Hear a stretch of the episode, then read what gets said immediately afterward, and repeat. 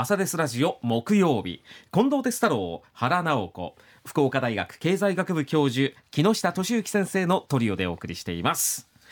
ではこの時間はコメンテーターの皆さんにニュースを深掘りしていただく時間ですが木下先生今朝どんな話題でしょう？はい、えー、と29日にあの内閣府が発表した経済白書の内容の解説をしたいと思いますが、はい、はい。まだ私の頭の中パのつく野菜ってなんだっけっていうのが そっちに引っ張られていますが。ーなんだろうなという早くねそれちょっと思いつかないといけないんですが、はい。あの経済白書ってまあ通常言うんですけど正式には、えー、と2023年度年次経済財政報告うん。と言いまして、はい。まあ、この1年間にですね、えー物価とか GDP がどんな風な変、まあ、輸出も輸入も含めてですね、えー、と日本の経済がどんな風にこう変化してきたのかっていうのを、まあ、データを使って解説をしていただくというようなものでして、はい。あのーまあ普通に皆さんが読むものではなかなかないんですけどうも、ん。たまにはですねアクセスしていただいて、で文章はあまり読まれなくていいんですけど、グラフを見てみられたらいいですね。うんあグラフでこんな風に動いてるんだと。うん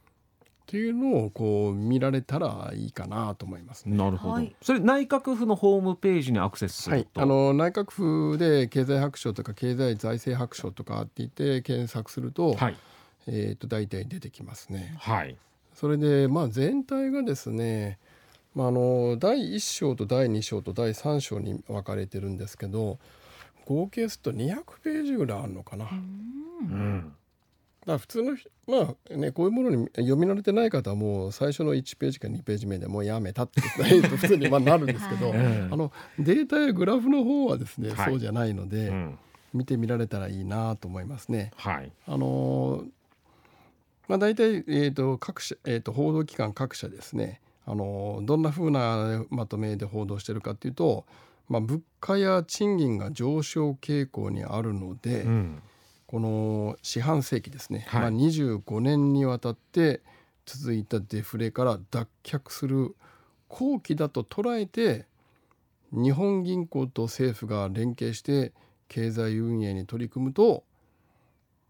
デフレから抜け出せるかもしれないとうん。いうふうに書いてあるんですね。うんちょっとこう、プラスな感じですかね？プライメージスなとしては。感じ、うん、まあ人によってか報道の仕方が各社す微妙に違うんで。まあ、プラスに書いてあるところと,、うん。まあえー、とそうでもないよみたいな感じのところとちょっと分かれますがはい。どっちかというとプラスに捉えてるところが多いかな。うん。であのデフレってですね、まあいえー、と定義が一応ありまして、はいえー2年以上継続して物価が下落する状態を言うんですね。ほでまあまさに今デフレまあ 20, まあ20 20年ぐらいずっと続いてますけどねあのデフレって何が悪いかというとですね、ううんあの物の値段がまあ物価が下がっていくんですけどそれ以上に賃金が下がっていくことが問題なんですよ。ううんんそうするとずーっとにあの物価が下がるでしょ？だけどそれ以上そうすると企業の売り上げが悪くなるじゃないですか、うん。そうすると働いてる人の給料がそれ以上に下がるんですよ、うん。でそうすると給料が下がると人が物を買わないと、うん。物が買わないと企業がまた儲からないと、うん。だから給料をもっと減らすと。いうのがずーっと連続していくのがデフレスパイラルって言ってですね、うん。ずーっと給料と物価が連動してぐるぐるぐるっとこうずーっと落ち続けていくのが今の日本でございます。そうすると、まあ、企業も先行き売上が上がらないと思うからまた投資もしないと、うん。うん。でまたぐるぐるぐるっとそれが連続していくという、うん。うんこれが今の日本の状態なんですね。うん。とすると今ちょっと物価うん。上がってません？上がってますね。物価上がってるんですけども、うん。まあその物価がですね上がった要因をまあうん。分析してありまして、はでまず GDP はですね、あうん。名目では過去最高591兆円。うん。このみまあ1年でパーンと上がったんですけうどわ上がただ物価の上昇をうん。勘案したその実質 GDP で見ると、まあ、561億1兆円。でこれも過去最高ではあるんですけど、うん。お二人の手元には表がついてますけどね、あの2019年のコロナの前の状態にやっと戻ったというのが現実です。ああそうですね。コロナでやっぱり GDP がガーンと落ち込んでですね、まあにえー、2020年21年と冴えなかったんですけど2022年の途中ぐらいから急にぐーっと物価が上がりだして、うん、GDP がまあやっとコロナの前に戻ったと。まあやっとですね、うん、コロナのあの不景気経済活動が停滞していた時期がやっと終わったっていう感じはあるじゃないですか。うん、やっとねあの、はい、海外からもお客さん戻ってきましたしでそれで物価が上昇した理由っていうのをこうずっと、えー、要要因をいろいろ分析してるんですね。はい、まあ、寄与度分解っていうんですけども、うん、何がその物価の上昇に寄与したかと。うんうん、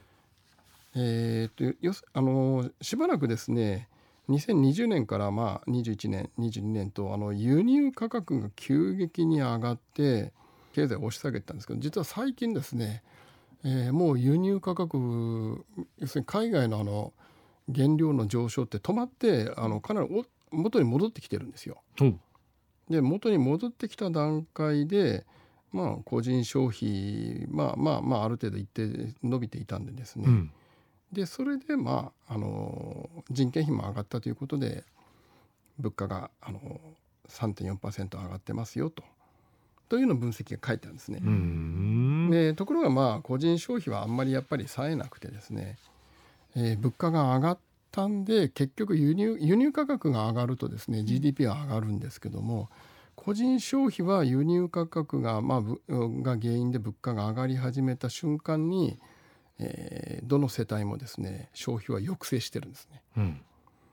抑制してるわけですよ。うん、で特に最近ですね、まあ、値段が上がってきてるのがあのエネルギーはまあまあ落ち着いてきていてあの原油価格上がってますけどもあの特に上がってるのがもう食料ですね。うん。感じます。食料がもうめ食べあの食料品がすんごく上がっていてですね。でお二人の手元には2ページ目にあのえー、物価上昇の中身何が上がってんのって書いてあるんですけど、はい、もう2022年に入ったら急激に食料がガーッと上がり始めてですねだからあの所得のあまり高くない人ほどこうきついですね。だけどまあ世界全体で見ると、まあ、石炭だとかあの小麦の値段の値上がりってまあもう一服して元に戻ってきてるんですよ。そうですね。また右肩下がりになってますね。はい、で大体あのその影響が国内に及ぶのが半年後なんですね日本の場合。は。あの海外はですね輸入価格が変動したら上がったらパーンと上げるし物価も、うんうん、で落ち着いてきたらまたパーンと物価下げるんですけど日本の場合はもう6か月ぐらいかかって影響が出るんですよ。ということはこれからまた下がってくる見込み？じりじりじりじりと下がるはずなんですけど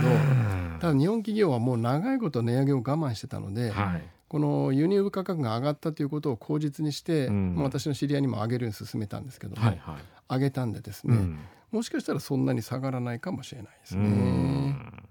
まあ、それであの今年の春闘ってまあ5月に、えー、春闘、まあ、大手企業中心なんですけど大幅に賃金は上がったんでですね、はい、まあこれからその好循環が物価も上がったし賃金も上がったから好循環が始まるんじゃないかというふうに報道してる機関はあの報道機関も多いんですけど分析はですね、うん、そういう分析だけじゃなくて結局ですねあの輸入価格が上がるってことは日本人のその富っていうかお金が海外に流れ出してるっていうことでして、うん、あの普通にですねまあ、日本の国内だけで仕事してる方にとってはマイナスでしかないんですよ。うん、だけどまあ人件費はあの少子化っていうこともあって上がってるんですね。で成長をこれから続けるために何が必要かっていうことが最後の方にちょこっと書いてありまして、うん、でそれは非常にまともなことを言って書いてあるんですね。はい、あら何でしょうあの政府が長期的なビジョンを提示して呼び水となる間の投資について複数年度でコミットすると。これちょっと分かりにくいと思うんですけど、はあうん、昔はですね、えー、長期10年の長期投資計画を政府が立てていて毎年これだけお金投資するよということを言ってたんですよ。うん、だそういうことを言わないとダメですよって書いたんですね。今言ってないんですか？今もう廃止されました。財政再建とか言って。だからまあ一種ですね拡大財政的なことが書いてあってあのこれから企業が積極的な投資まだ行われてないんですよ。はい。設備投資は行われてないんですね。でよやっとこうコロナの前に戻ったぐらいの感じなので、うん。ここから企業が設備投資をしていくためにも、えー消費を増やしていくためにもですね、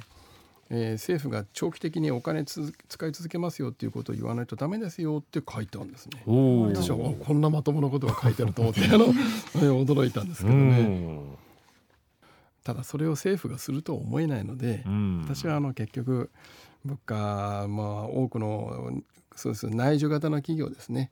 えー輸出してない会社にとっては、まあ輸入価格がどんどん上がって人件費も上がるのに、うん物価あの自分たちの売ってるものの値段は簡単に上げられないじゃないかと言って苦しい状態がうん来年もこれからも続くなと思ってですね。うんというふうにじ私は読みました。そうですか、内閣府が29日おととい発表した経済白書の内容についてというお話でしたありがとうございました、ありがとうございました。